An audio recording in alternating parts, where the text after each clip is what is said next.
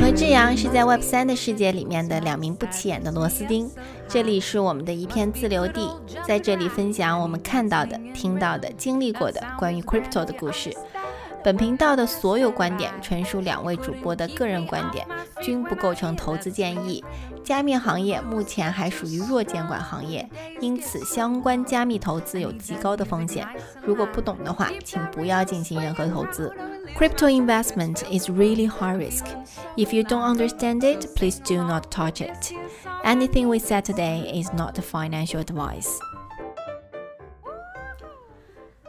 Hello，欢迎大家收听这一期的 Cryptoria，这里是用简单的语言带你了解纷繁复杂的加密世界。我是主播 Vivian，我是志阳，大家好。Hello，大家，我们我们这段时间会密集的录几期播客，对，原因是因为我们这个周末要回国了，对的，我们要回国看爸妈，然后所以我们应该会密集的录几期播客，然后把内容分时间段的呃放上来。然后，因为我们的这个播客，我们最开始做的时候就没有想把它变成一个追热点的一个播客，对，但是呢，在 crypto 的这个世界里面，热点总是围绕着，就是所有的话题总是围绕着热点来的。嗯，所以我们会尽量的在这个中间找到一个平衡点。对，然后我们这几期播客，我应该会准备一期来聊 BTC ETF 的这个事情。嗯，然后，但是我不太确定是等我们录完以后，它的 SEC 有没有放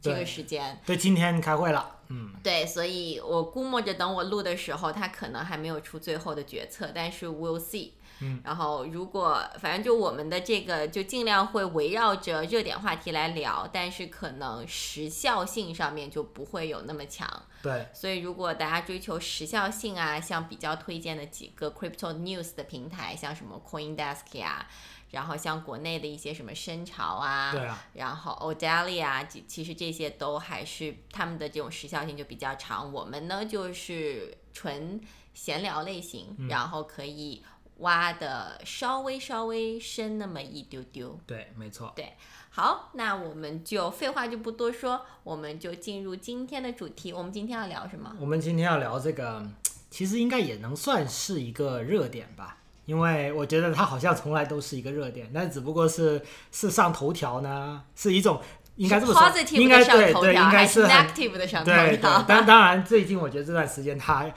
已经占据了头条蛮长时间了，因为对呃这几天我才看那个呃 BTC 是因为除了 ETF 的原因，还有那个今天不是那个价格崩盘了吗？嗯然后最近 BTC 一直在头条上面，然后把它挤下去了。嗯，呃，但是呢，这个我觉得后面它肯定又会重新回到大家的视好，野。赶快说我们要聊什么啊！我们今天要聊的其实就是币安。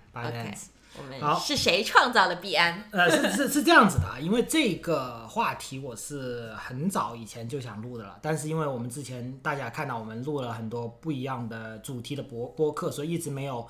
嗯，没没没有排到这个期吧去录这个。但刚好现在我们因为要密集的录播客，所以我觉得嗯，刚好又是必然处在一个风口浪尖的一个呃位置上面，所以就我们就把这一期聊必安的呃这播就录了。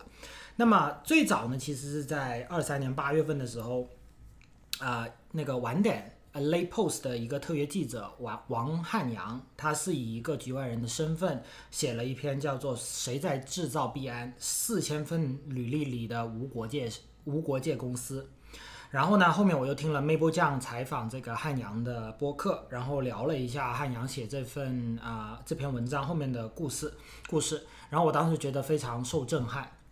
那另外一个呢，就是大家知道了，今今今年啊、不是今年了，已经二三年的十一月份，那个 Binance 和这个美国商品期货交易委员会和证监会达成了这个认罪协议，然后接受了超过四十三亿美元的罚款，然后 C C CZ 就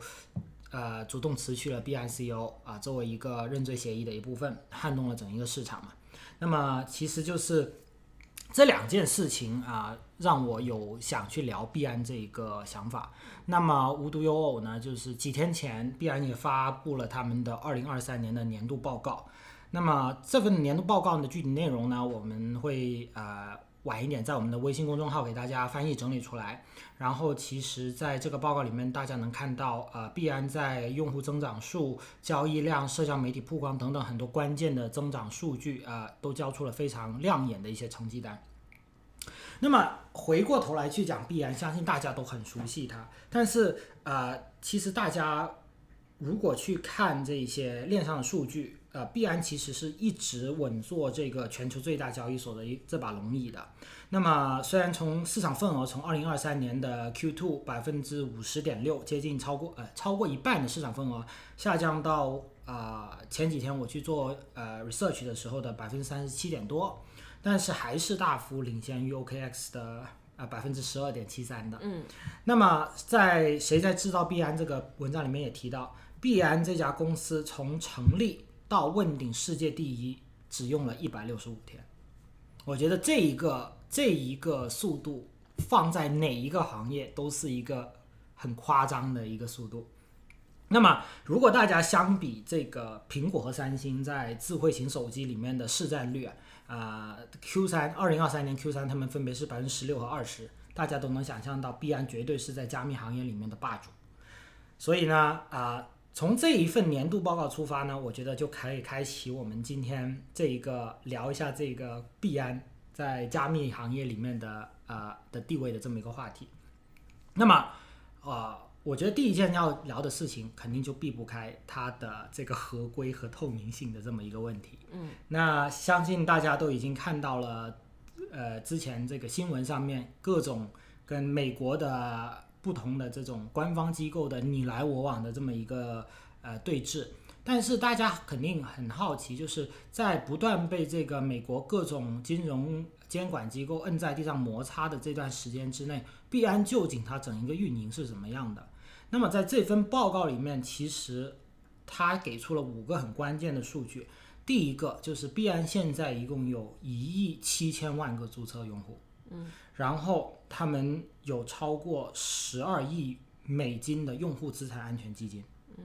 有一千七百八十五个交易对，嗯，然后支持交易四百三十一种资产。而且他们的币币安储备金证明系统已经覆盖了三十一种货币，那这五个数字其实是放在了整一个币安年度报告的呃首位的，所以我们也能看得到这一些数据都是非常亮眼的。那就是像刚刚我讲，除了被这个美国呃各大金融司法监管机构呃轮番轮番呃对峙呃以外，因为合规问题呢，必然在英国、加拿大和新加坡的业务都已经被迫停止了。那在日本呢，它则被这个金融厅呃警告无牌经营。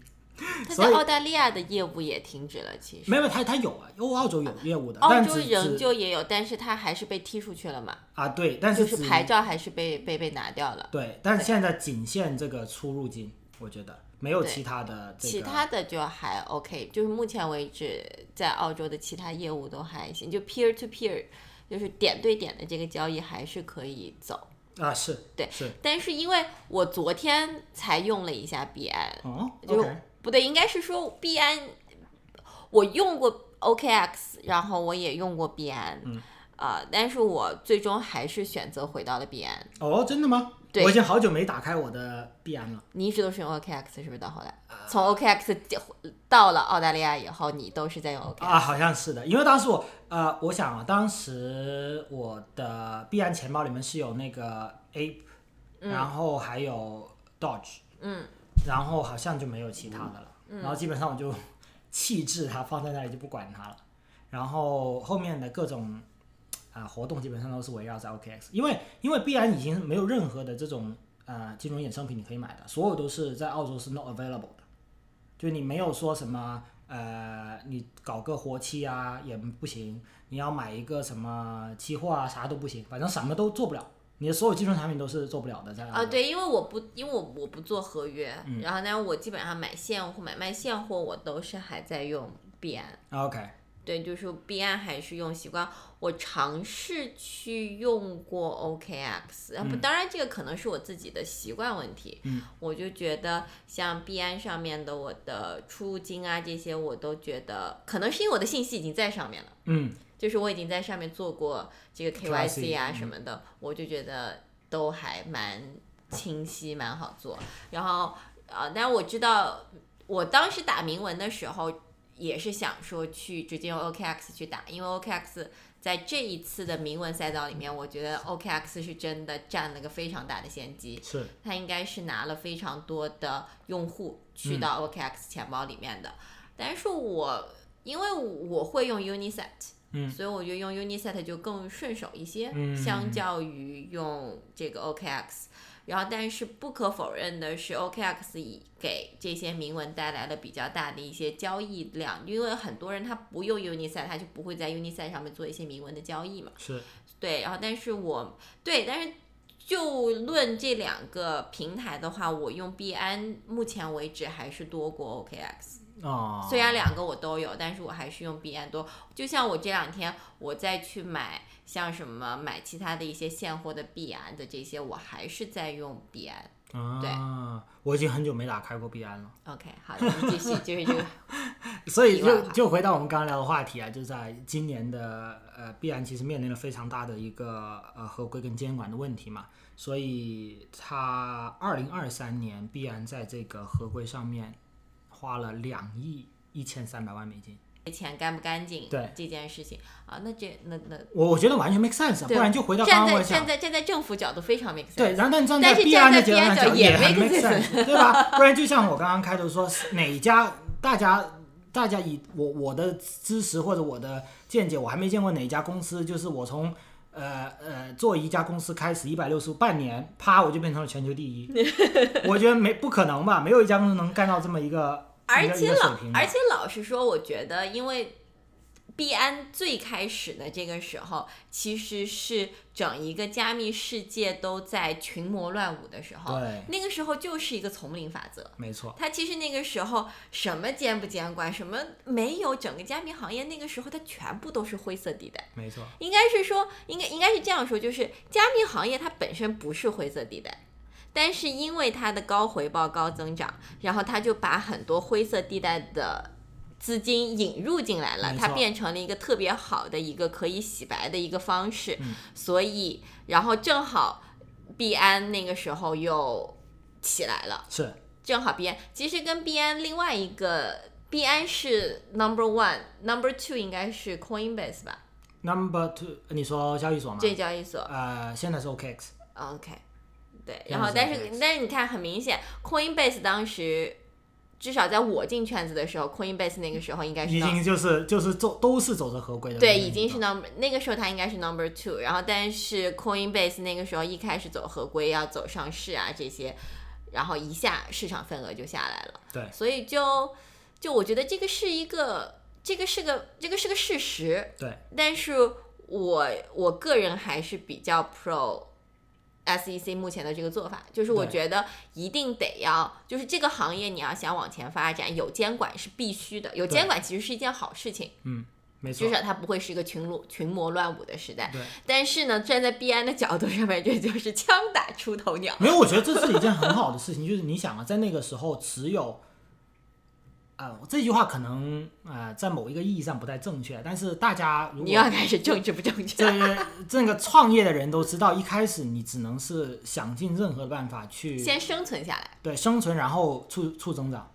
那他这么一个做法肯定是这样子，我不可能有那么多，就同样的钱，我要花在增长上，还是花在合规上，然后还要 take time，所以这个时间我觉得对于而且那个时候来说，对，站在一个公司角度上面，你都你没有法律法规的，啊。我我没有办法去做任何的这种合规性，对，因为你没有案例啊。是。然后现在 SEC 出来是因为我足够大了，SEC 把我当成案例，没错。所以也就是说，这就是个枪打出头鸟，没错这就是前浪被拍在沙滩上，没有拍被拍在沙滩上，他他就是对吧？秀你就证明你够厉害，对，不然也也懒得秀你，如对果你太小这个就像 you are nobody，这？个这个就像我们最开始做项目的时候，我们很担心合不合规啊这个问题，然后所有所有律师都跟我们说，等政府见到你的时候，看到你的时候，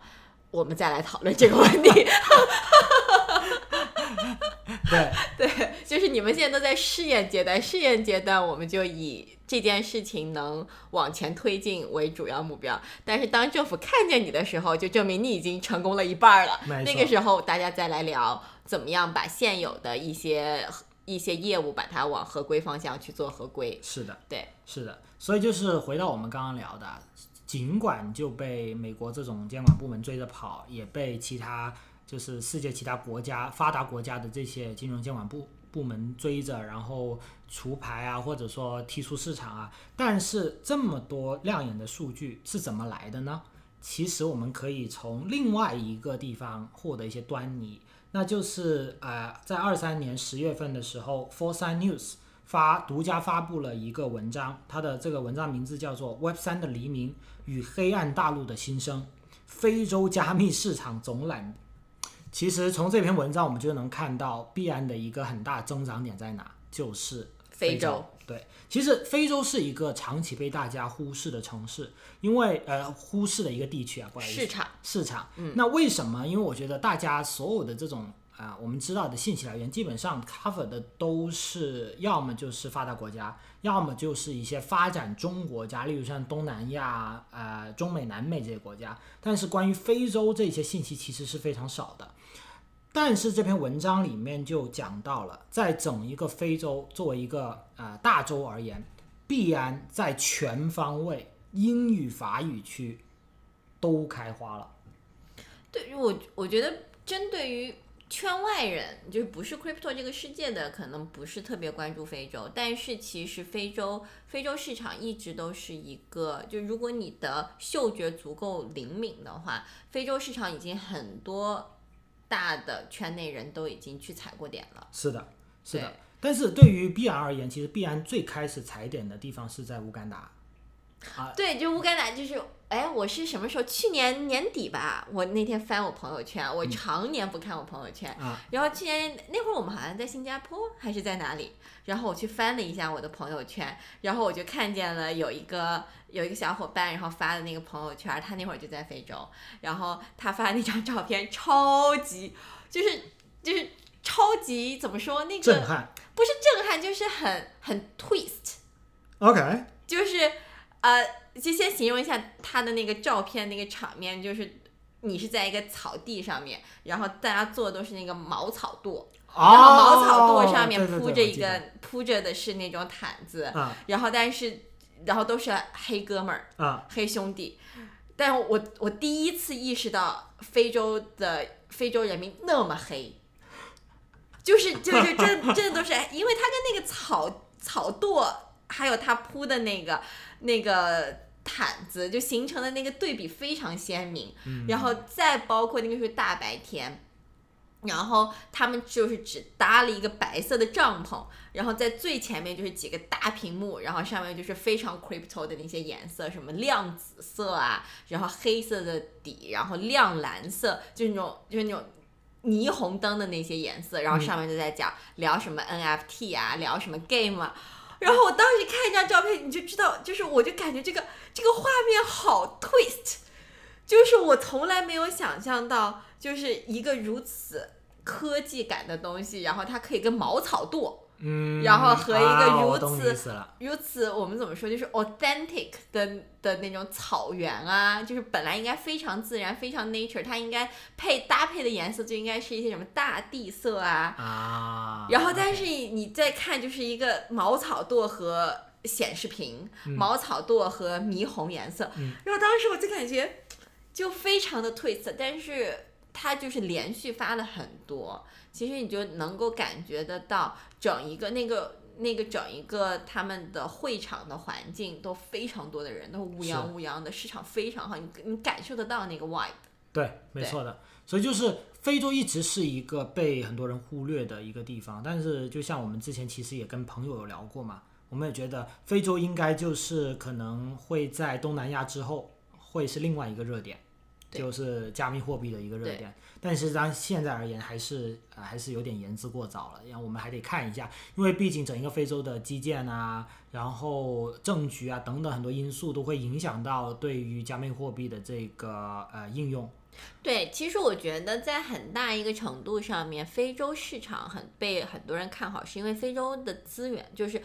自然资源特别好，不管是风啊还是电啊，就是风力啊、太阳能啊，就是你知道这些自然资源其实都，而且成本很低。我刚才还以为你想说那个金矿啊、钻石矿很多。啊，对啊，那些那那些那那那些肯定也是一个。然后我们我们其实，然后还有一个，其实我觉得就像我记得是我们哪一期节目上面有在聊，就是在聊这个比特币和。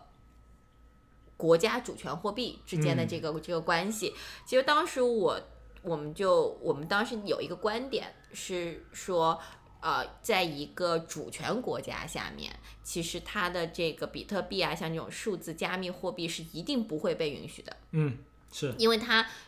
就是有可能，或者说它是有非常大的可能性会影响到这个国家的金融系统的，没错。所以是一定不可能被。被被 approved 的，嗯，但是为什么说现在很多加密世界它反而去拥抱的是一些欠发达地区，比方说泰国啊、越南啊、老挝啊，包括刚才聊到的这个非洲啊，然后还有像上次我们聊到的那个萨尔瓦多，对萨尔瓦多，都是像像这样的一些国家。其实这些国家，它一来他们的主权不稳定，嗯，所以他们的这一些货币本身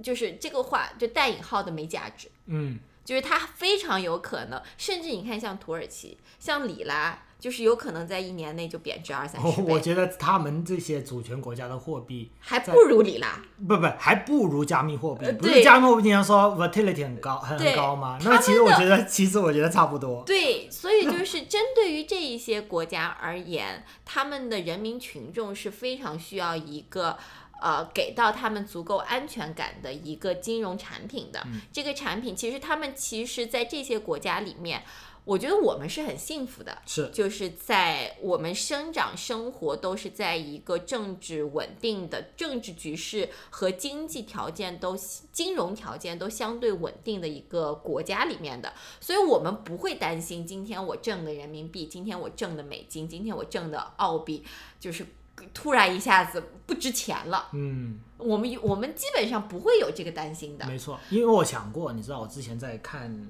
做不同的研究和看市场新闻的时候，就聊到了这一个发达国家的这些对于加密货币的应用或者态度，对比这种发展中国家或者甚至贫困地区的这些地地方的这些人民对于加密货币的呃观感和态度，就。呃，当然人家是用英文写的，但是其实翻译成中文就是叫做“何不食肉糜”，就是站在他们的角度，我们是不可能理解加密货币对于他们的意义的。对，对这件事情，我觉得是很多很多欧美地区的小伙伴们，呃，因为大家的就还是说大家的见识是不一样的，欧美国家小伙伴们，甚至说。啊，很多人以前形容我，嗯，就是不接地气，嗯就是飘在天上的，是因为的确我们生活的这个环境，我们就觉得就就是这个世界都应该是这个样子的，对，理所当然。对，理所就是为什么我今天要担心我挣的这一百块钱，明天就明天明天就只值一块钱了呢？就是这件事情怎么可能发生在我们身上？对，但是在其他的国家里面。就尤其是我这次在土耳其，真的感觉非常深。就是他们拿，就是他们拿到钱，他们会非常明确的和你说，呃，我想要的就是呃美金或者欧元。嗯，就是你如果要给我里拉，他们就会说，嗯，我们也接受。对。但是你就很明显的就会感觉到他们不愿意。是。对我，我记得我当时去逛那个索菲亚大教堂的时候，嗯、索菲亚，然后我就找了一个私人导游。嗯。然后虽然我觉得我有被坑，但是 anyway 我跟他聊的还是很开心的。啊。然后他还请我喝了一杯茶，啊、所以所以还 OK。但是他最开始 approach 我的时候，他就说，呃，我我当时花多少钱？两千里拉，三千里拉，我忘了。请导游吗？呃，对。我不知道哎。哎，我好像发过信息给你，我反正我我我不记得，我大概花花了就是那么几千里拉吧。但是他最开始 approach 我的时候，他说是要六十欧元。哦，那是很贵的。对，那应该是很贵。然后我就说我没有欧元。然后他就说啊，我说我只有里拉，然后他就说好，OK，那里拉我也接受，就是你很明显的就能感受得到他对于里拉的那个想要和不想要的那个感受。然后我们，然后他就问我你是干嘛的，我就说我做 crypto 的，然后他就说啊，我也买 crypto，今天你的这个里拉给了我，就准备把它直接换成比特币。you know，就是就是，你就很明显，他们就是一个国家的国民，我对我自己国家的货币是一点信心都没有的，一点信心都没有的。我觉得这件事情其实从上一期我们去聊萨尔瓦多这件事情啊，啊、一个国家货币体系的完整或者说独立还有稳定，其实真的很要看，呃，当然国际环境是要的，然后还要看有这个政府的能力。政府的能力，对就是完，如果真的是啊、一帮草包上来了去搞完全门外汉去搞金融的话，那估计这个国家就真的有有问题了。对，然后其实还有一个特别好玩的，就是我觉得，呃，这些欠发达地区的人民，他们特别拥抱整个数字货币的点，我觉得是在于整个数字货币打的这个核心共识，就是去中心化。嗯，就是其实你像最开始的 Axie，嗯就是你说 X Infinity 吗？对啊 X Infinity，、呃，就是如果是 X Infinity，应该是目前为止游戏游戏类型边玩边赚的一个最佳例子了。嗯但是 X Infinity，嗯当时我们去做过一些访问，嗯然后去和一些玩家，然后这些玩家。你就会发现 X Infinity 的这个游戏，就是如果先说一下，如果大家对 X Infinity 不知道它是什么的话，它其实就是一个，按照我说我来说就是一个傻逼小游戏。就是一个当年我不知道，可能真的就暴露年龄了，就是呃，当年我们很多人拿一个什么电子宠物，对吧？然后像个蛋一样的，然后你就可以那养那个宠物，可以给它喂东西啊，然后还可以跟它什么别人联机对战啊，等等等其实就是这么一个。它应该是个射击游戏，我没有玩过。不不是，就是个对战游戏呃，对战游戏，就是宠物打宠物那种，啊、就像宠物小精灵这么一个性质。当然，那画质就像素对，就是在我这里看，它就是个傻逼小游戏。然后就是，但是呢，这个傻逼小游戏最后就是你去玩儿，玩了以后，你去跟别人打赢，打赢了以后可以收 token，嗯，然后你养的这个精灵，你也可以拿去卖掉，也可以借出去然后也可以借出去，反正大家最后都是收回他的 Axie 的这个他自己的这个 token，对，然后但这个 token 是可以卖钱的。没错。然后，所以非常多的非洲人民，还有南美洲的还有东南亚，还有东南亚的小伙伴，是正儿八经的靠玩这个游戏去赚生活费的。是就是就是以前我们都听说什么玩游戏找代练啊，然后什么什么的，但是那个是代练其他的这个游戏，然后是收工代练收工资，但人家这个游戏是我今天花了这个时间，我花多少时间在这个上面，就像是我在投资我的时间在这个游戏里面，然后我去挣代币，挣完代币以后，我就去这个市场上面二级市场把它卖掉。就是很多人就是靠玩这个游戏去付他的房租，去付他的正常的生活费的。没错，然后，所以那个时候，其实我们在很多情况下，我们都忽略了汇率这件事情，嗯，因为我们生活的这个整一个大区域，我们很少会去考虑汇率，嗯，因为我们，但是我们像我这一次在在泰国和在土耳其，就会非常感觉到，像我们是属于一种汇率的。我们是有汇率优势的国家，或者说我们拿的货币是有汇率优势的。嗯无论你拿的是人民币也好，美金也好，澳币也好，欧元也好，其实你的整一个货币的购买力是远远高于你要去你在的那个国家的。嗯，但是你要想，如果是我是生活在是这种呃非汇率优势国家，像生活在泰国啊，生活在土耳其啊，生活在东南美洲啊的这些这些国家。我如果今天说我今天挣，我就生活在我这个地方，但是我挣的是美金，嗯，然后我再把这个汇率换算上去，其实对于他们来说这是个非常好，我不需要到那个国家，我不需要人去到欧洲某一个地方去挣欧欧元嗯，我也不需要人去到美国去挣美金，我人就在家里面，而且我就玩一个游戏，我就可以挣到美金。是，对，就是对于这种欠发达国家，对于他们而言，一我本国没有那么多的呃工作机会，是，二我个人可能也没有那么强的能力，说可以去发达国家跟你们这帮人卷，我也嗯卷不过你们。然后三我也没有那个想法要去卷，然后这我还有，那么对于我而言，这又是个游戏，我还能挣美金。对于他们来说，不要太高兴哦，而且我的整一个的生活成本在我当地又低，对对他们而言真的不要太高兴哦。对，真的只要有网络连接就可以什么了嘛，对又不用去找工作，又不用苦哈哈出去，对不对？对忍受日晒雨淋，对所以我觉得这个真的是当年的 GameFi 的崛起，是给了这一些很多只能说呃劳苦大众一个呃更更好的选择。当然，这个更好可能会打个引号啊、但是的确是给他们的生活带来了很多转机和呃好的变化的，我觉得。那么回过头来去讲，我们刚刚说在币安在非洲的发展啊，币安在非洲也是第一大的交易所。但是如果大家对这个非洲的历史有一点点认识的话，大家会知道非洲是在漫长的历史里面是被不同这个资本主义国家殖民的，嗯所以就导致了有一个历史状况，就是非洲是很清晰的分成了英语区和法语区。嗯，那英语区跟法语区的国家，他们之间的这个呃呃连接可以说是非常少的。就是说，你去你去法语，因为我当时很清晰，我记得我去毛里求斯的时候，毛里求斯是一个法语国家，就法语是官方语言。你去跟那些人讲话，人家基本上听不懂你讲英语的。然后你去到那里，基本上见的都是法国人。然后法国人，你跟法国人讲英语，他说呃，no no no no no no，法国人才不愿意，法国不愿意听，哪怕他会说，他也不愿意说。啊，对啊，所以这这就是形成了一个法语区跟英语区是一个很泾渭分明的两个不同的地区，所以你不能用同样的策略去打英语区跟法语区。所以必然其实在这个呃非洲这个市场里面做的很成功的一点，就是它因地制宜。英语区那不无可厚非啦，这个是很正常。但法语区它专门创造了这个法语区的这么一个频道，去 serve 这些法语区域的国家。然后另外一点就在于说，非洲是一个不同的呃宗宗教、种族极度多元化的地方。嗯，那如果大家对历史有或者有看过非洲历史，就知道现在很多非洲国家的这个国境线其实是被人为划定的。那这个人为大家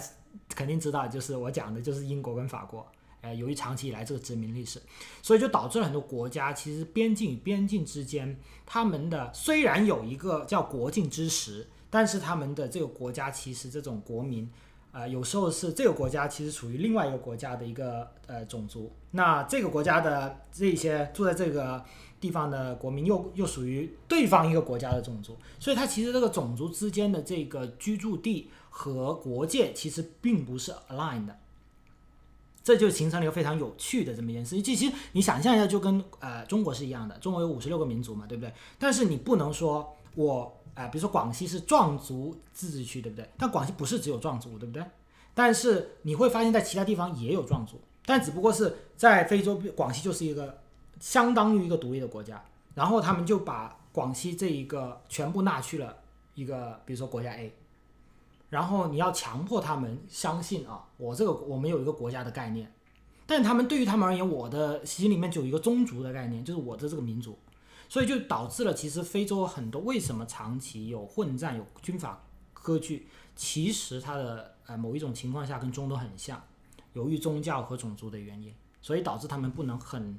很好的形成一个向心力去建设一个国家。嗯，所以对于这个不同的这一些国家而言啊，必然其实也做了很好的一些下沉市场的一个教育。嗯，当然，等一下我在后面会提到这件事情啊。所以就是必然从整一个 go to community 或者说 go to market 的策略，其实我我我觉得是非常成功的。那么它在非洲市场所呃提供的有两个产品，一个是 Binance P2P 啊，这个我们我觉得大家很呃很很了解了。P to P 就是 peer to peer 交易，对就是这个 peer to peer 交易应该是呃加密圈子里面一个独特的一个交易方式。嗯，其实这种交易方式，就举个最简单的例子，就是如果大家如果我们听众小伙伴里面有有哪个小伙伴是大家留学的，嗯，那大家应该会有这种感受，就是比方说今天我想去淘宝上面买东西，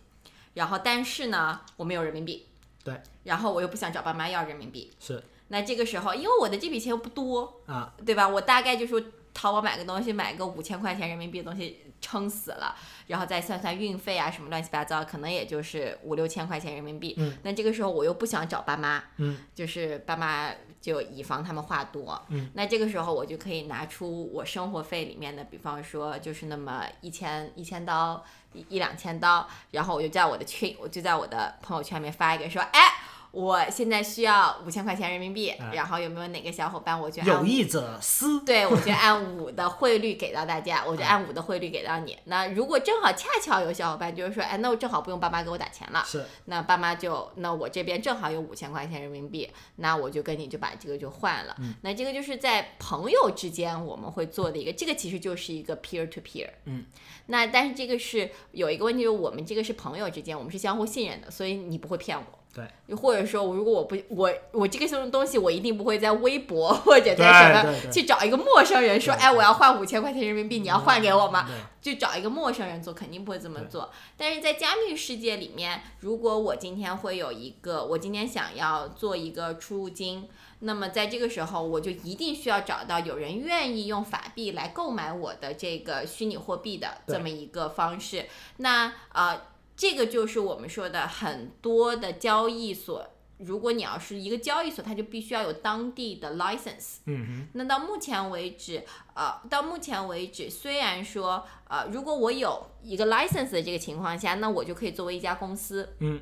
你可以直接跟我兑换。没错那这个时候就像，就类似于我是银行，对吧？就像今天我拿着呃一千块钱人民币，我可以到澳洲的任意一家银行，我要把这一千块钱人民币换成当地的澳币，或者我去他当时的换汇的这么一个地区。没错那，其实大家就可以把这个换汇这件事情类比到呃交易所。虚拟货币的交易所上面，只不过这个是需要国家来 regulate 的。没错，那么啊、呃那么在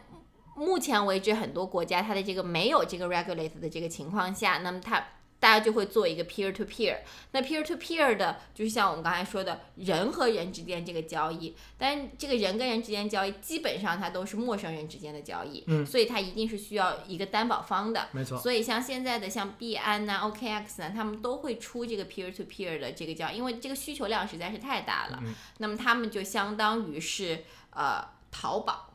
啊，对，对吧？淘宝我是中间第三方，对那么就是我今天买家发货了，然后发货就是买买家要买东西了，我先把钱压到第三方，对，然后卖家，然后卖家发货，然后一直到买家收到货了，然后我说，哎，我把这笔钱 release 掉，对，就是 everything 都 goes well，我把这笔钱就 release 掉。嗯那么这个币安和 OKX 他们其实就扮演了加密世界里面淘宝的这么一个角色。没错，嗯，对的。那么另外一个呢，就是 Binance Pay 啊，这一件事情我觉得很多，比如说生活在发达国家的小朋友，呃，朋友们应该是没有听过的。Binance Pay 在非洲是非常的火的，我也没有听过就相当于 Apple Pay，直接付加密货币吗？是你还可以 set 用哪一个呃货币去给，十分厉害。那也就是说，币安在非洲现在它基本上就是作为一个银行的角色在了。是，但基本只是说在非洲而言，呃，基本上没有政府能有空去管它而已。嗯对了，就就是这个大家能理军阀割据对对对，又又能回到刚刚我们讲的问题啊，所以就是呃，必然是通过了这个 Binance P to P 跟 Binance Pay 啊，就快速的占领了这么一个非洲的市场啊、就像我刚刚讲，现在它是整一个非洲最大的一个交易所，所以很多非洲的啊、加密货币的爱好者其实是这个必然已经成为他们每天都需要用的，就像我们现在每天会用 Apple Pay。呃，国内的小伙伴会用这个微信支付或者支付宝一样的一个道理，所以就是在某一个层面上而言，可能非洲的人民比我们在呃金融的支付工具上更进一步。那当然，现在已经出现了很多这种可以直接出金的这些卡的发行方了嘛。现在我我觉得现在已经市市面上很多了，包括可以给我们这些发达国家的居民所使用的。但是我觉得 Binance Pay 其实在非洲已经早已经把这个局已经布好了。哇，那但是那像这样，Binance 在在非洲这不变成了一家银行吗？比方说，我今天发的是，比方说我今天用的就是币安的 BNB，那就变成了我我 Binance 在非洲又是裁判，又是球员，就是你可以这么认为。那不这不就是钱就是左手倒右手吗？永远都没从来都没有流出过币安的口袋吧？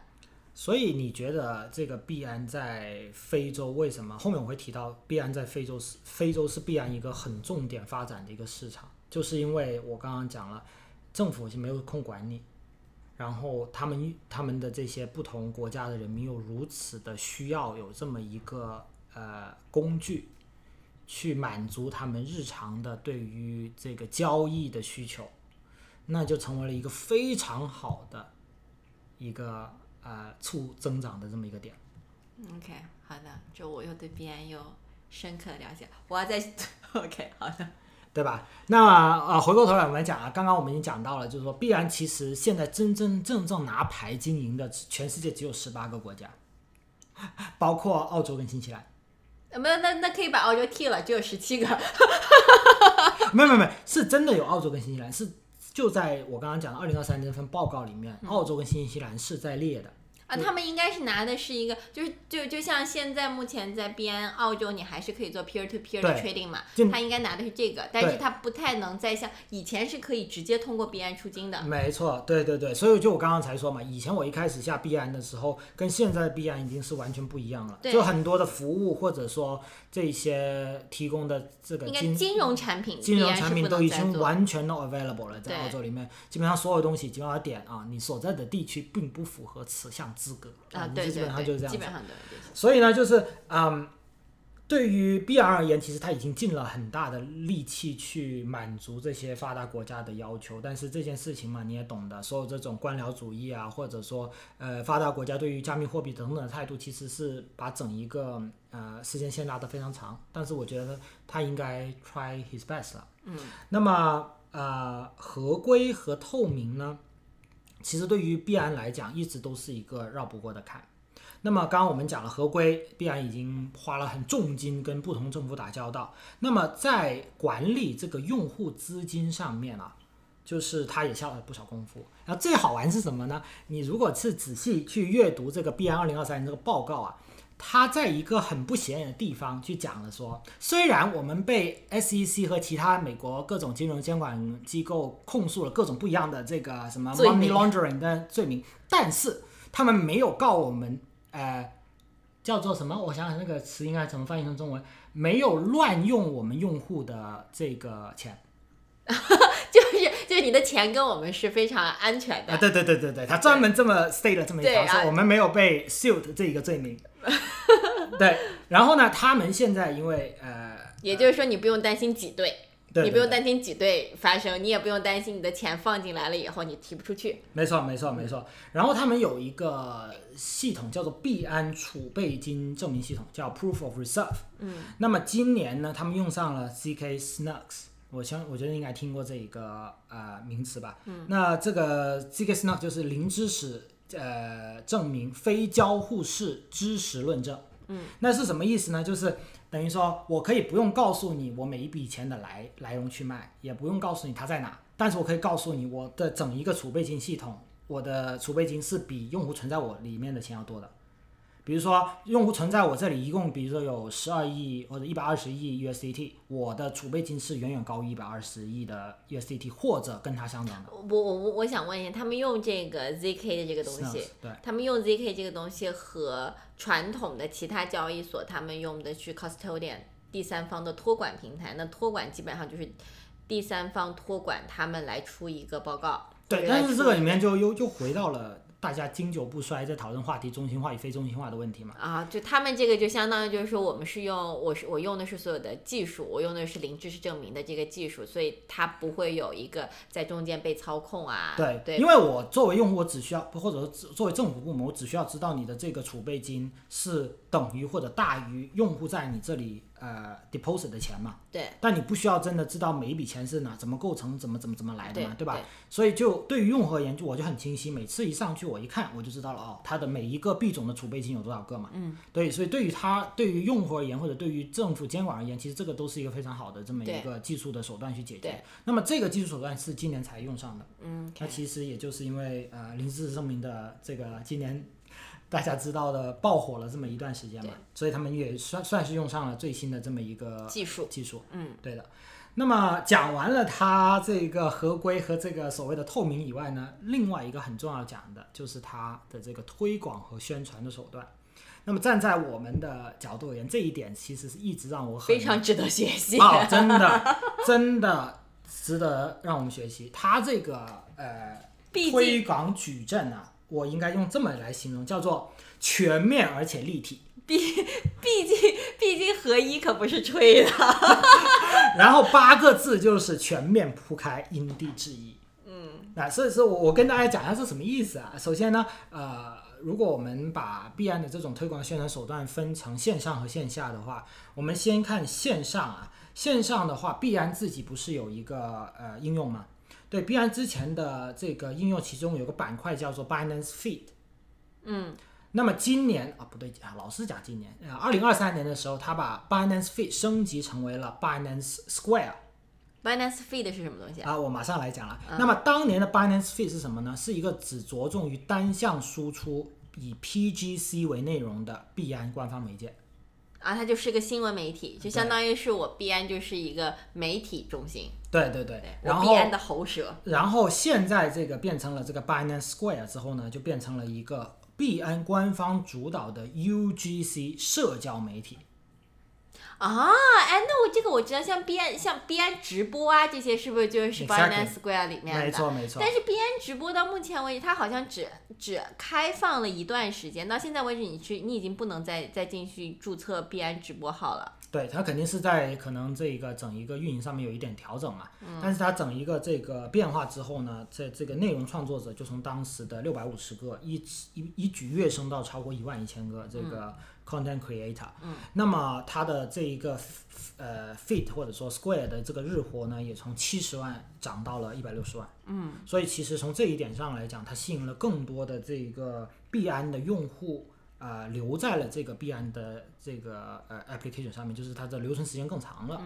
也让更多的这些无论 KOL 啊、这些机构啊或者项目啊，有一个呃更好或者说更集中的这么一个渠道去宣传或者是发表他们的意见。嗯，所以这是一个呃线上的一个非常大的转变。嗯，那么线下而言呢，我觉得他做的事情就更加的呃怎么说呢？更加的大胆和呃勇勇敢一点吧。嗯。呃，线下呢，就是币安不是有个叫 Academy 嘛，对吧？它开展了一系列的大学巡游。啊，我记得对，这个我我们马上会聊到。过，对我参加啊、过。它本来这个项目其实从二零二二年就已经开始推进的了，但是真正真真正正开始非常呃叫什么 bold 这一些这一些大胆的大胆的去去推的时候是在二零二三年。嗯。那么呢，它的这个目标是触及超过五十个国家的两百多所大两百多所大学。嗯。那么就像你刚刚讲了，就拿澳洲来来举例子，必然澳洲已经在悉尼科技大学上次你参 UTS 对对 UTS 你参加过那个活动对，吧。然后还有这个西澳大学和格里菲斯大学已经举办了呃讲座了。嗯，那么它整一个线上这个呃大学巡游呢，其实在现阶段而言，我们不难看出它主要有三个点的重心。第一个重心点就是集中在发达国家，比如说英英美、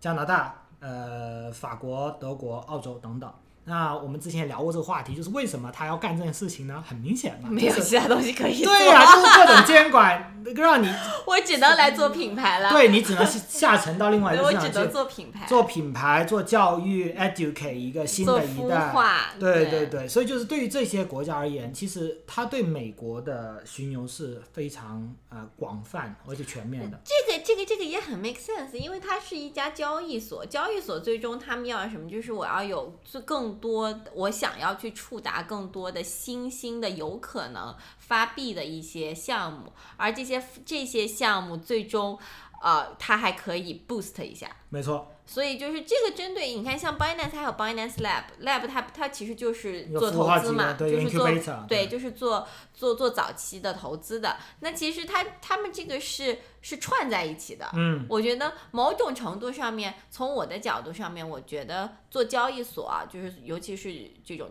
加密货币的这种交易所，我觉得他们大概率就是就是三个 pillar。一个 pillow 呢，就是三条腿吧，一条腿呢就是我去，我先靠赚手续费，手续费其实就是我的整一个的我的 cash cow，就是我靠手续费赚钱。啊，其实这里打断你一下，啊你知道币安的手续费按大家的预测，他每天赚手续费能赚多少吗？他这个点是万分之四，你觉得他的每天的日它每交易天的量有多少交易量应该很高。我看了最近的这个数据，基本上它的最低一天也有四百多亿的交易。对啊，我就是就是这个这个交易额就是它的 cash cow 嘛，对对吧？然后所有的交易所它还可以发自己的币，它可能还有像币安它有自己的链，嗯，对吧？然后呃，它有了一条 cash cow 以后，那钱回来了以后，然后他们那对于他们而言呢，就是做投资啊，是对吧？做投资是我最好的，也可以去 leverage 我所有资产最好的一个办法。没错。那它又是一个，那它又是一个交易所，那它其实就是它是一个最好去触达最早期项目的，嗯，这些所有项目它最终都是要上锁的。是如果它是我币安系的，那其实就相当于我给你这个项目做了一个背书，没错。那我们其实是 win win 的。嗯，对吧？所以我觉得他们在这个，那在我的所有的其他的业务没有办法，就是我的现金流业务没有办法在这些国家展开的话，但是你要想哦，所有的这些好的项目一定不会出在东南亚和非洲的，是，一定不可能的。就当然有可能就是说我最终的这些程序员啊，我可能最终会 base 在那边，但是人一定不会是非洲的、或者是东南亚的团队。没错。所以，那我那对于他们而言，这就是我把发达国家就变成我的一个长期市场嘛。没错我一来去打我的 reputation，然后再一个，那保不齐哪天你们的这个 regulation 清晰了，我就立马就合规。没错。我立马合规了以后，我必然没有被你们踢出市场，我嗯的整个 reputation 都还在。然后再一个，我打我的长期，这些这一些未来的这一些新兴学子们都是我 educate 出来的。对，你们只要想进入 Web Three，你们有最好的一条渠道，直接就找到的是我 BN，我可以给你提供投资，所有的一条龙服务。一条龙服务，只要你这个项目足够好。没错，对的。所以就是第一个重点就在最发达国家，那第二个重点呢，就是加密货币的热点国家，例如刚刚我们已经聊到的土耳其，还有一个是哪里呢？巴西。哦，巴西西的这个加密货币的这个用户的增长率也是蹭蹭的往上的，最最近这段时间，所以巴西我觉得也会是另外一一个哎今年我们去巴西一个沃土。对，然后第三点就是我刚刚已经聊到，就是一些非洲业务的重点发展国家，例如像尼日利亚和摩洛哥。北非嗯是币安的接下来的一个工作中心。嗯，因为北非离英国啊这些地方都近嘛，对对就是很多欧洲的这些，他们都会去北非一些地方做度假啊。然后其实他们离他，其实我觉得北非其实是离整个市场不算远，我觉得北非甚至比澳洲好，比澳洲近。离整一个离世界的中心，我觉得北非都比澳洲近。对对对对，你还记得我们之前去那个马耳他，不就是那个整个建筑风格就很像北非？对啊，对啊，对，所以就是那那一带的国家，其实相对而言，对于就是很更接近欧洲，虽然它在对非洲，对，所以就是那个地方，北非是呃必然接下来的业务的其中一个重心之一。所以基本上它整一个这个大学巡游，就是现阶段就 focus 在这三个点上面。那另外呢，呃，必然还有个计划，就是到二零二二二零二六年啊、给超过三百所大学的学者和老师提供加密货币和区块链的培训。啊，我觉得这一点特别，我觉得这一点，我觉得整一个币安走的还挺前面的。但是老实说，因为我们是和大学老师们和这个区块链这一块，我们有非常紧密的一个关系的。是其实你会发现很大一个问题就是，好的创新一定都是从大学里面出来的。嗯，因为大学。因为大学，我们去跟所有的大学老师、教授去跟他们去聊天的时候，就会发现，就是人家真的是天，就是人家真的是高知，对，就是知识改变命运。但是人家看问题和看所有技术的那一个点，他们提出来所有点都是我们这些不是做技术出身的人能看得到的。嗯，没错，但是所有的这些老师，他们想要做一点什么东西，可能是那个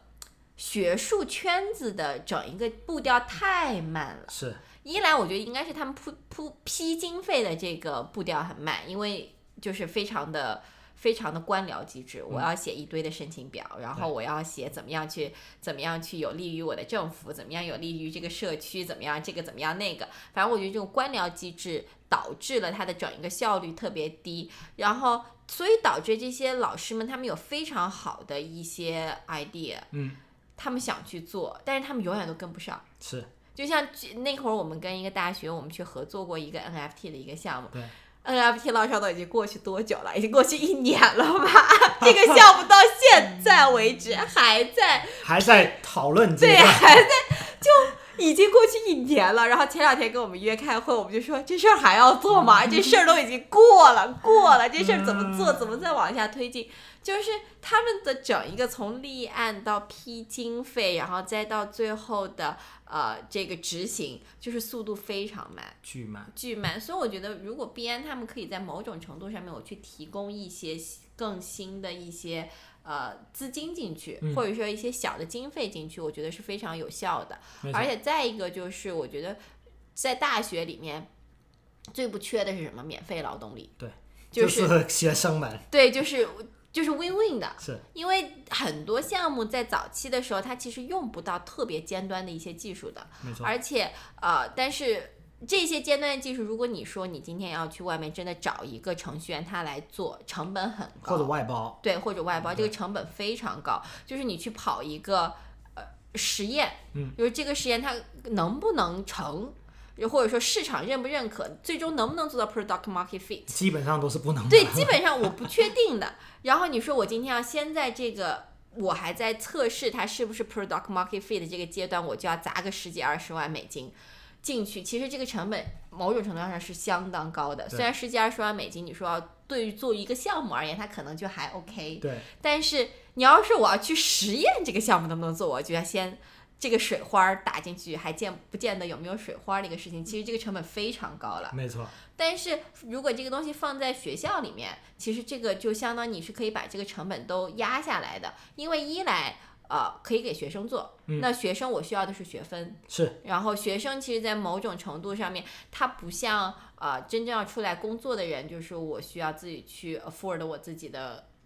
呃生活啊等等啊，就是人家是真的是需要去有一个稳定的收入来稳定去来支持我的这个来支持日常生活。日常对学生某种程度上面，不管是学校 support 也好，还是家长呃家长 support 也好，还是说我真的是有一个学生贷款也好，至少他的生活就是学生的主要目的是学习。对，所以这个。产业界给到一个 task，然后就跟就跟老师来做一个合作，然后这个时候老师可以给到学生一点补助，是。这就相当于是一个 win win 的一个事情。嗯。但目前为止，很多就是我们就是澳洲当地，它其实澳洲政府是有非常多的这种 support 的。的政策的。的这种 program 的这种项目是可以让可以把学生跟老师都 involve 进来，但我觉得如果像 B 安像这样，他们可以跟更多的老师、更多的这种合作，我觉得整一个速度会提高很多。没错就是很多好的点子，它不用因为时间而被掩盖掉。是就是它是可以有些好的点，它是可以速度推进、速度去验证这个东西在呃市场上面能不能够符合市场需求，然后最终可或许就是会能真的跑出来一些项目，不会像现在这样就是。就是我我们对这件事情真的已经是啊已经不太想聊，不太想不太想说啊太多。这个这个这个要要聊就是另外一个完全不一样的话题了，对吧？对所以就是必然，其实这一个呃举动，无论是培训老师，还是他想为超过一百万的学生提供区块链技术和合规的教育啊，其实就是在为下一代或者未来在做一个铺垫跟打算嘛，对吧？那么聊到这里，其实大家很好奇啊，就是所有的这种交易所做任何的事情，或者说这种啊、Web 3公司做任何的活动或者策划，都是有原因的，对吧？那包括我刚刚讲的培训也好，去讲座也好等等，肯定少不了就是财政支持，嗯，对吧？那你猜一下，必然是一种什么形式去做这个事情的他们应该都是有自己的基金的吧？啊？必安是唯一一家设立了 Binance Charity 的一个对，一个交易所。对，应该是对，作为这个主要提供线下活动和机构合作资金的支持。但是这件事情很有趣，你想一下，我以我的了解和我做的 research，我还没有找到任何一家区块链公司和 Web 三公司有 charity 的。啊，就是但当然，就大家肯定知道毕交所很赚钱嘛，对吧？尤其这种中心化毕交所。但是你看 Con 呃那个那个 Coinbase 也好，OKX 也好，呃 Big BigGet 也好，没有一家公司是有 charity 的。但是币安的 charity 是在一八年开始就已经成立了的。你可以想象，嗯，就是从我觉得，我觉得币安从看币安的整一个它的架构上面来看，我觉得币安最终是要它是要往合规方向去走的。嗯，就是虽然说在合规所有的 guideline 都不清晰的这个情况下，啊、但是整一个币安它的它的架构是在未未来等这个架构都清晰了以后，我要往合规这个方向去，我就是我我能立马合规的。然后就是因为我学会计的，嗯，所以做 charity 太常见了。哦是，但是你想，如果如果真的是，但我觉得呃是对于有很多金融呃从业人员来讲，可能做 charity 是一个很好避税的方法，或者等等这个。但是就像我刚刚讲，就只有他做了，别人没做。然后当然他的这个整个 charity 呢，你不能跟这些我们已经有的传统 charity，比如说像 Bill Gates、Mel Melinda 这种上亿的管理资金去做比较啊。他的二二零二三年的整一个支出 才七百九十万美金。但是我觉得，我觉得还是那个，我觉得所有就是币安无论如何，它是一个 full profit corporation，所以它无论如何，它的目的都是赚钱。嗯，所以我觉得他哪怕他去做这个 charity，最终的目的，他这个 charity 是为了去 educating 嘛？啊，好问题，呃，不，并不完全是。嗯那我刚刚不是讲了说，他二零二三年一共花了七百九十万美金嘛？嗯那七百九十万美金里面只有两百一十万是用在了普及区块链和 Web 三教育里面的，嗯，剩下的钱呢？剩下的钱你知道去干嘛了吗？嗯剩下的五百八十万用在了人道主义救助和提高人类生活水平的工作上面了。就这个话吧，我老实说哈，就是我这个人可能有点、有点、有点腹黑，啊啊但是我觉得哈，就是以我这种只是 touch 了一点皮毛的人而言，啊我怎么看这两件事情？就是我觉得最终他的目的还是为了赚钱，啊！是是是，就是是但是这个 charity 这个赚钱，因为就。我自己的感觉就是，我去做 educating，那其实我去做 education 这件事情，我就为了两件事儿。嗯，一件事儿呢是让更多的人知道加密货币，让更多人知道，就是虽然现在很多传统媒体都在唱衰加密货币，嗯但是针对于他而言，我想让你们去知道为什么加密货币最终会繁荣成现在这个样子，嗯为什么那么多人啊、为什么政府想要把它扼杀掉，但是扼杀不了。是那么为什么这么多人，他们除了看到加密货币的高回报以外，还有那么还有一些人，他们是真的所谓的信仰，信仰是什么？那么最终他让更多人先去了解这个东西，然后一了解到这件事情，第一个想起的就是币安。对，然后，然后，然后第二个呢，就是我真的去 educate 未来的从业者。那就像我说的，他们其实最终就是我要去找到那些新兴，对。那些新兴的产产品，那些新兴的呃项目，它最终能上到币安，那给我一个，我可以去投资它，我可以在最早期去投资它，我可以最早期去挖掘到它，然后给给它一个高的回报。是。然后第三个，你要说，我觉得你说的那个什么人道主义啊，然后什么提高人类幸福水平啊，我觉得 everything 这个东西跟最开始的 educating 这两个东西，它们是联系在一起的，为的是什么？最终区块链的 mass adoption。啊是 mass adoption 永远，你想，我作为一个交易所，所有的这个这个世界上最赚钱的是什么？是金融行业。没错。金融行业赚的是什么钱？金融行业就是空手套白狼。嗯，金融行业就是我今天把你的钱拿过来，在我这转一道，我拨一层油，我我放去下面是，我就用那个油，我就可以养活整一个华尔街。对但是你没有觉得我我我刚刚讲这件事情，其实呃，我想说的另外一点啊，就是必然其实已经走在了绝大多数的 Web 三公司和加密货币公司的前面了。就现在很多后面会提到，就是现在很多的币交所也好，Web 三公司也好，在走的其实是一一条已经走出来的一条路，但必然其实一直在引领着这条路的方向。当然，这条路很多就像传统企业是一样的，就传统企业我做大了之后，我搞个 charity 出来，对吧？去去去做一些慈善，该捐捐，该帮帮等等。但是必然这是一家最大全世界最大分布式公司，so far，它现在走走这一条路是一条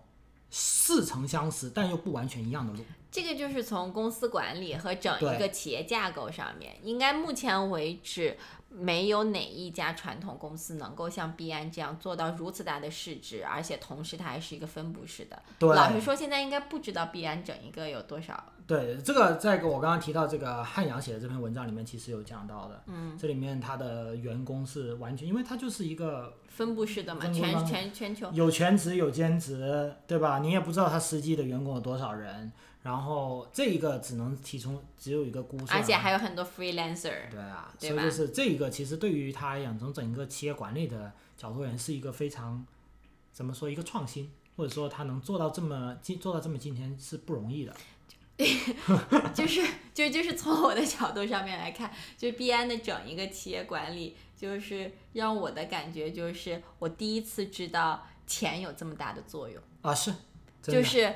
money incentive 这件事情，它能够带来这么强有力的一个帮一个链接，就是把一个个体和一个所谓的公司架构有一个那么，这跟我在学校学的是完全不太一样的东西。但那在整个 Web 三不就是很大一个程度就是 rely on money incentive 吗？嗯，我觉得，我觉得不是，我觉得从我讲到这个，我觉得可能就就就可能跟今天话题有点偏，但是我觉得到目前为止，我那么喜欢 Web 三的这个行业，呃，其实有有两个原因，就是钱这个事儿我们就不说了，嗯就是一定是有一个很大的。经济上面的上面的诱因是，我觉得这个是不用说的。但是另外一个，我觉得让我特别喜欢 Web 三这个行业的是，我的这个世界永远都是新鲜的。嗯，就是我觉得我满足我的，除了满足我的经济上面的需求以外，很大满足我精神上面的需求，对我而言是很重要的。对，如果一件事情它仅仅只能给我满足我的经济上面需求，除非那个经经经济满足非常大，对，然后让我可以说啊，一天几百万上下，对，就是就除非它真的非常大，不然你说让我每天去坐在那个那个桌子面前去，就是我觉得我觉得不够吸引我，嗯就是我一定要有一个东西，它是能够满足我的精神需求的。那我觉得这个是整一个 Web 三世界可以满足我的。嗯，这个精神需求是说，一来我的时间足够自由。我就说，我们整天在 Web 三世界里面，我们 twenty four seven 的工作我都 OK 的。嗯，为什么？因为我觉得我不在工作，我在玩儿。对，好玩，对，就是纯粹就是因为在玩儿，就是我每天我在外面呃开会啊，去外面出差啊，就是全世界到处飞，我累不累呢？我也累，但是我开不开心？我是开心大于累的，嗯，就是痛并快乐着。是，所以就就是如果这个是我对整一个 Web 三的一个观感，一个观感，是我喜欢在这个行业里面，所以我帮定我和这个行业的是一，我能赚钱啊，二我在做我喜欢的事情，嗯三这个行业好玩儿。是，这个好玩儿是真的在于，就是你可以玩 everything。你今天你想去练瑜伽，你可以跟一帮人一起练瑜伽。然后你想去跑步，你想去骑越野车，你可以跟一帮人去运动。然后你想要喝酒蹦迪开 party，你有一帮人可以去，就是你可以找到每一个你的兴趣点，你想去你都可以去踩进去。我就觉得这个就我的，所以我就经常，基本我在某一期我们播客里面说，我觉得 work life balance 在我这里好像不太，就是我不太需要 work life balance，我的 work work life work life balance 更多是一个在传统行业里面大家会面临的一个问题对，就是我非常 enjoy 我现在工作跟生活 mix 在一起的这个，就是我很 OK。我今天喝酒的时候跟你聊个项目，对，我很 OK。我今天今天去跑步啊、练瑜伽的时候，你说，哎，我今天碰到一个好的项目，这个项目是这个这个这个那个，然后我们立马就来 brainstorming。没错，我就整一个这个 why 不是我喜欢的，所以我觉得这个也是，我觉得这个是目前为止，但是我我刚才说我第一次感受到这个钱能够把一个人 放在能够有如此强的这个绑定的点，是在于我们以前。至少从我的我上学的时候，因为我也有学 business management 这门课嘛，啊，然后就是你去学整一个 organization behavior 啊等等这些东西，你就会发现，大家曾经传统的整一个的公司架构和管理机制上面，基本上都是我钱给你的是一部分的 incentive，然后我要给你的是 motivation。对这，个画大饼，对，我要给你这个 motivation 是你未来的职业规划是什么样子，你未来你未来的未来这个公司可以给你带来什么样的价值，我的这个公司的这个 culture 是什么样子，我们这个 culture 我这个公司的公司文化、企业文化是不是一个有毒的文化，或者说我是一个我们在互相滋养对方的这么一个文化。但是老实说，如果我们有一天把这个事情 Web 三把这个所有事情都简单化了，你感觉到吗？就是是你来我这儿，你干多少活儿，你拿多少钱。是，然后你的所有东西都在于你干了多少活儿，你付出了多少。嗯好，然后那你付出了多少，你拿着这个活儿呢？大家某种程度上面，我们大家一起把这个东西往前推，我们一起在推这个价值。如果你对我足够信仰，你足够信任我。那么你多干活儿，你也多拿你的那个份额，嗯对然后大家一起，我们把这个份额的价值往上推。是如果你觉得哎你不那么信任我，但你觉得这个东西好玩儿，哈，你来稍微付出一点，你可以来试试水。对，所以它就相当于是说，我把我只要你的精力，我最终我也只要你的结果，嗯你这个结果最终能够能够导。然后大家一起为了这个结果和这个努力，然后我们一起把这个价值往上冲。嗯，那么但是我不要求你其他东西，嗯，我不要你的什么忠诚，你的什么对干嘛，commitment，你我不要你的什么 comment，我都不需要，我只需要你对我这个东西有，我只需要你相信我这个东西，而且你你对这个东西有兴趣，你这个东西有有有信任，然后我们大家就为了说我要把这个今天从啊、呃一分钱。然后变成一毛钱，嗯。然后变成一块钱，我们大家为了最终这个努力去，最终这个结果去努力，然后你想要退出的时候，你随时退出，嗯，我不要你的什么忠不忠诚，我也不要你对我的什么服不服从，我都不需要。我要的就是我们，我要的就是我告诉你，就是这个东西非常简单，就是你喜欢这个东西，你相信这个东西能给你赚钱，That's it。嗯然后你就来参与，对，你就来参与，你可以去 commit 不同的项目，你可以做不同的这个事情。所以我觉得这个是这个自由度，某种程度上面来说，是我对这个行业这个行业吸引我的地方。嗯，我也是这么，我也我跟你有同样的想法。嗯，对，所以就是回到我们刚刚聊的点啊，嗯那什么什么对，呃收一下，就回到刚刚我们讲这个人道主义救助和提高人类生活水平，他干了啥呢？就是、嗯呃，官网上面有写，比如说现在支援这个摩洛哥地震啊，那个利比亚发红，我想问他是给给筹那个比特币了，筹比特币给，比特币啊，比特币啊，利比亚洪水，然后还有呢，就是给欠发达地区的儿童提供午餐。也是用比特币。啊，人家筹钱是筹比特币。然后最后一个呢，其实就是我们呃上期聊过的一个点，就是给这个所谓的 unbank 和 underbank 的人群，就是所谓的没有银行账户和不能享受金融服务的人群提供金融服务。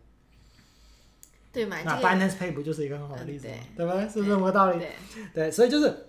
如果不做这一期播客，不去了解这个币安的这么一个不同的这个职能部门，我都不知道币安有 charity 这么一件事情。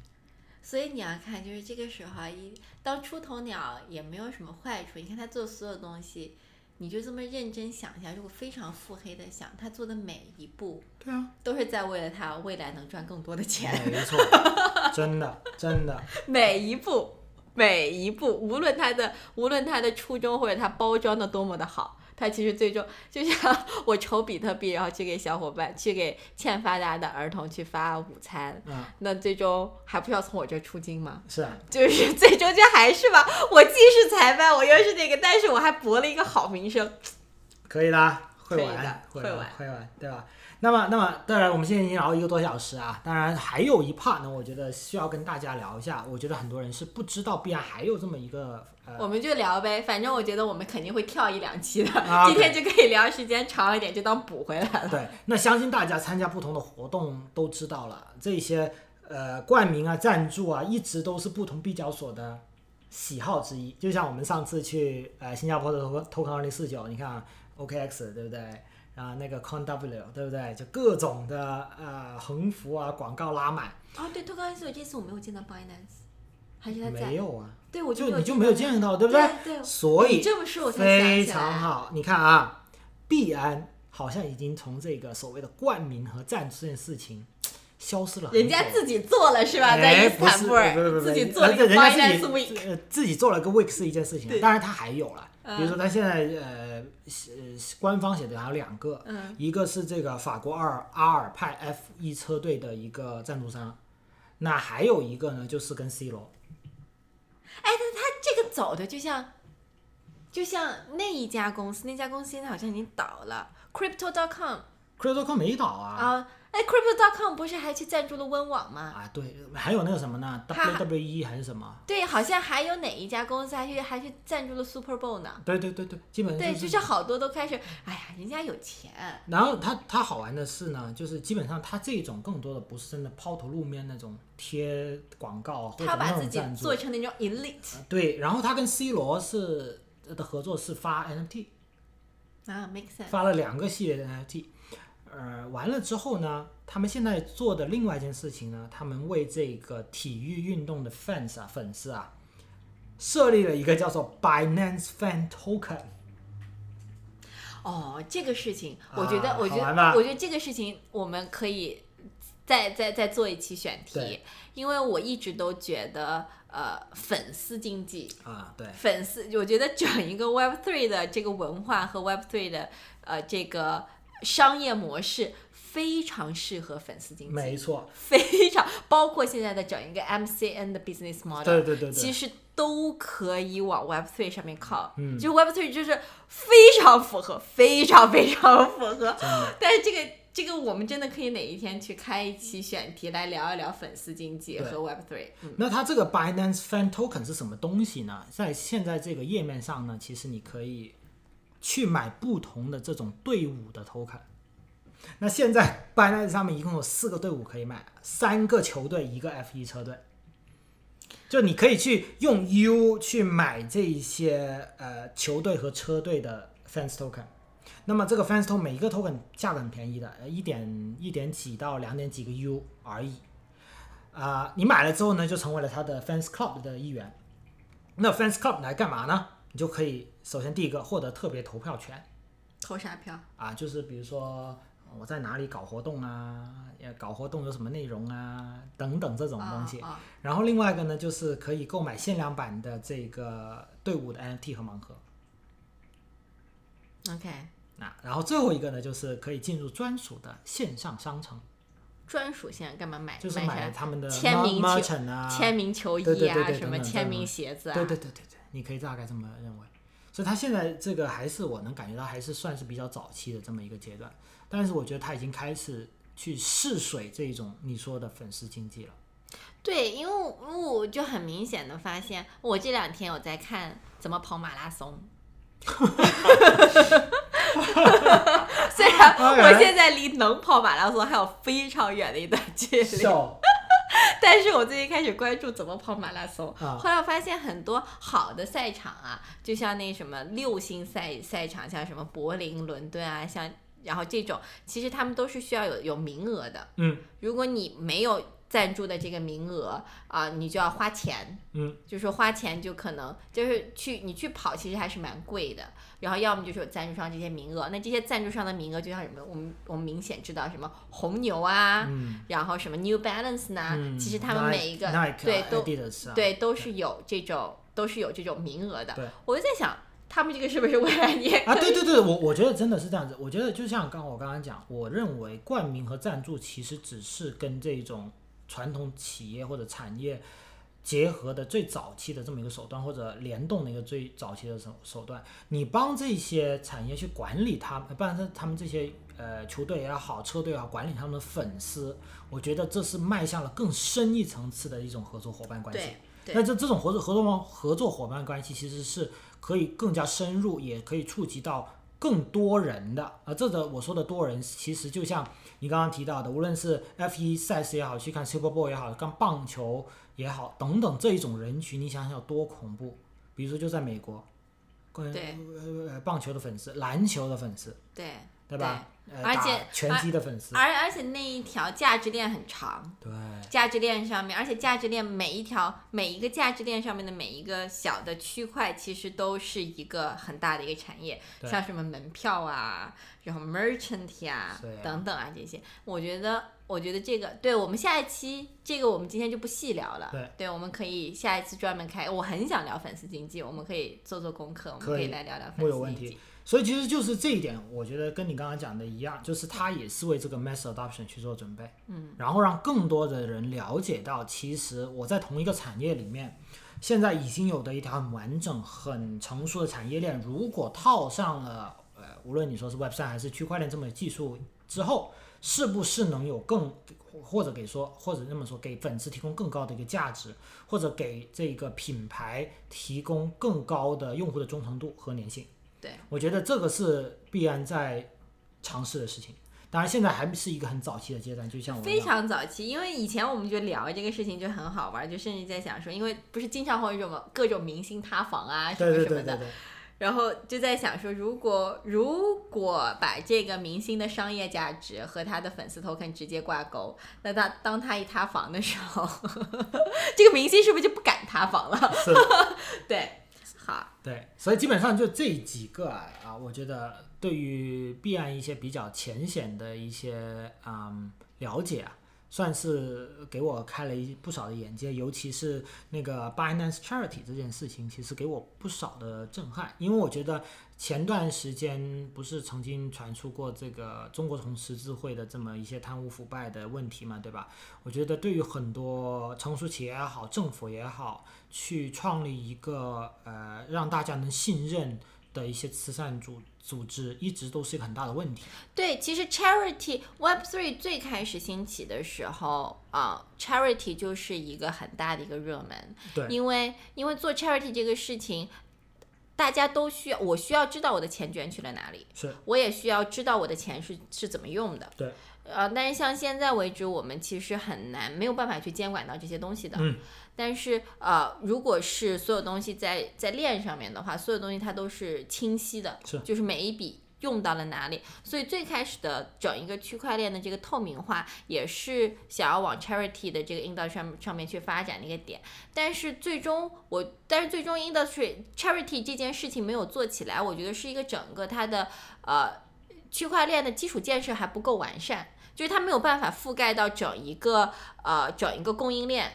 的所有，对，它只能覆盖到一部分，就是你的钱进来了，对，进来了以后，我的钱最终我的所有这个东西，它还是要回归到链下，我才能去做我的所有的这些 charity 的这些东西。那现在的整一个基础设施其实还在不完善的，对，所以我只能说我只能 cover 一部分，但那一部分如果没有的话，我这部分 cover 的其实没有什么太大意义。嗯，是没错的。但是我觉得作为必然这么一个巨头，其实对于他而言，这些呃。这些尝试其实，在早期阶段肯定是一个吃力不讨好的一件事情，但是也只有他但是我觉得他无所谓，他无所谓。我觉得他既是既是裁判，又是球员，然后他还是观众，然后 他可能还是 committee 的一员，反正他是 everything。所以我觉得对于他而言，就是左手倒右手，也没有什么对他而没什么太大成本，还博了一个好的名声。是，就是哪怕这个东西做的不太行，他就说我就只是个尝试啊。当然，我这个想法非常腹黑哈。好，是啊，所以就是我今天我们今天聊到的，包包括我刚刚提到的不同的文章和播客，还有这个必然的年终报告，我都会放在我们的 show notes 里面。嗯。然后必然的年终报告的中文翻译呢，我我们也会很快在我们的公众号里面给大家呃更新和连载。嗯。那么这一期我们基本上就是算是稍稍聊了一下必然的不同的板块和它二零二三年的一些。小小的成就，嗯，对吧？我们也蛮希望能看到必安在接下来二零二四年有更多的一些出人意料的举动，对，对吧？好，对，好那么这一期就先到这里啦。好那这期就到这里喽我们就下期再见喽好拜拜